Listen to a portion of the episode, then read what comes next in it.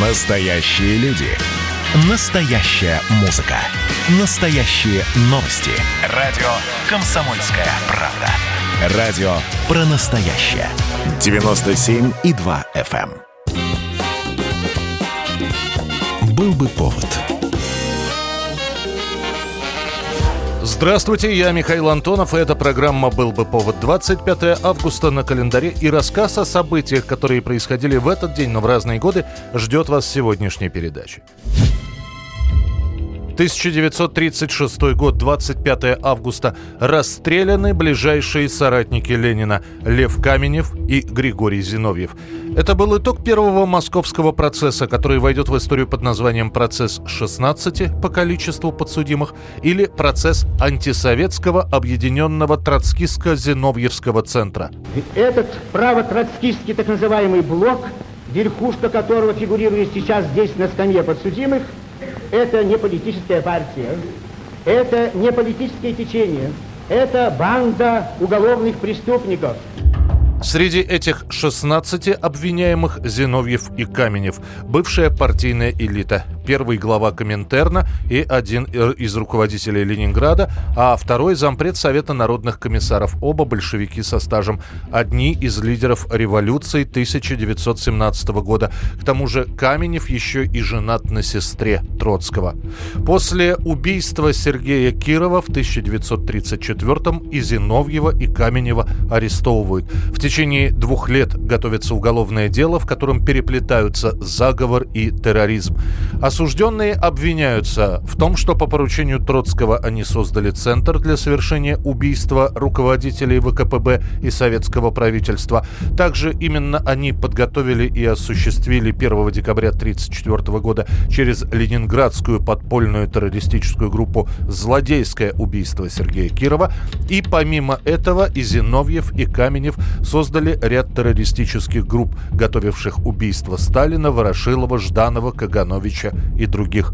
Предъявленные обвинения признают все подсудимые, кроме двух, что, впрочем, никак не повлияет на приговор. Государственное обвинение требует от специального присутствия Верховного суда расстрелов всех до одного посмертия.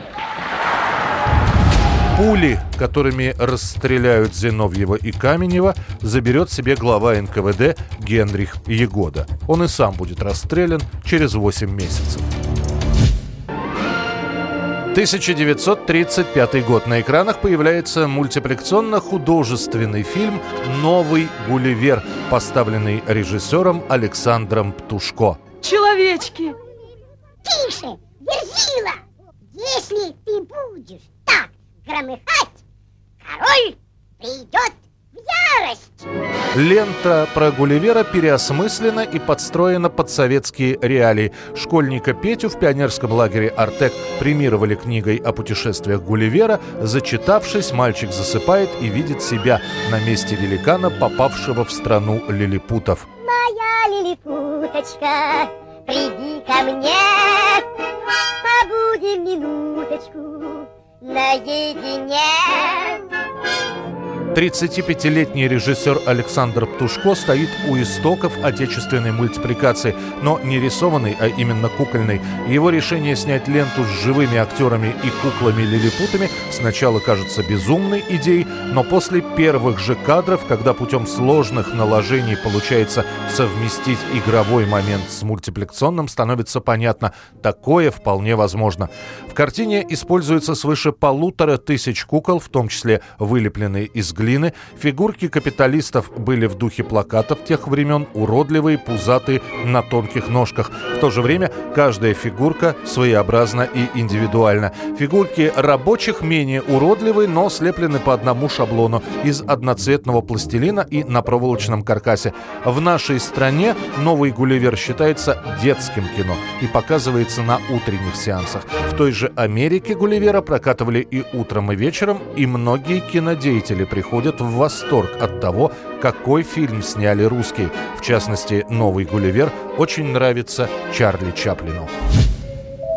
1957 год, 25 августа. Из Горького в Казань отправляется первый советский корабль на подводных крыльях – «Ракета». С увеличением скорости движения плывущего теплохода эти крылья, обладающие, как и крылья самолета, большой подъемной силой, начинают плавно поднимать корпус судна.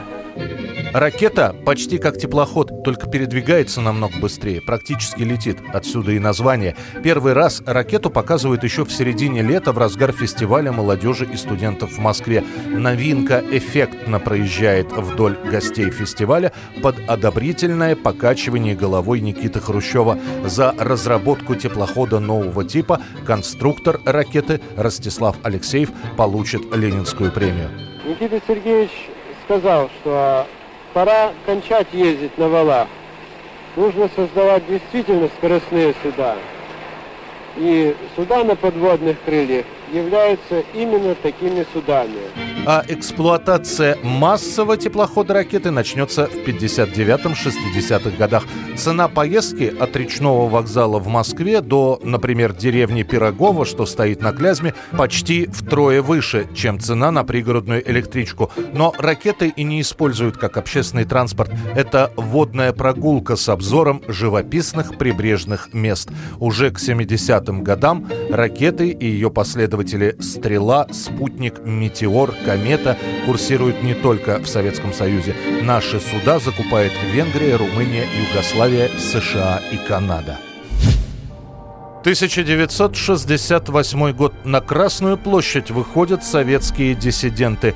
Павел Литвинов, Лариса Богораз, Константин Бабицкий, Вадим Делане, Владимир Дремлюга, Виктор Файнберг и Наталья Горбаневская протестуют против ввода войск в Чехословакию. Перед руководством э, госбезопасности, видимо, было два варианта. Или не пустить их на площадь, но, наверное, они бы организовали такую демонстрацию где-то в другом месте. Поэтому, очевидно, так сказать, руководство сочло более целесообразным дать им обнаружиться, дать им показать себя, дать им показать лозунги, которые у них были, и тут же прекратить это дело.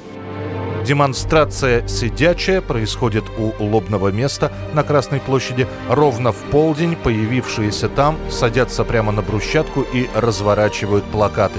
Мы теряем лучших друзей. Ать жиє свободне и независимое Чехословенско. Позор оккупантов. Руки прочь от ЧССР. За вашу и нашу свободу. Сама акция продлится не более пяти минут. Вскоре раздастся свисток, и к демонстрантам подбегут люди в штатском. По воспоминаниям, один прямо с ноги бьет в лицо Виктора Файнберга с криком «Они продались за доллары!» Во время следствия участники митинга заявили следователям, что арестованная вместе с ними Татьяна Баева не участвовала в акции, просто случайно оказалась рядом. В результате Баеву освободят. А оставшиеся семь участников акции протеста получат разные наказания. Пятерых приговорят к тюремным срокам, двоих направят на принудительное психиатрическое лечение. Это была программа «Был бы повод» и рассказ о событиях, которые происходили в этот день, но в разные годы. Очередной выпуск завтра. В студии был Михаил Антонов. До встречи. «Был бы повод»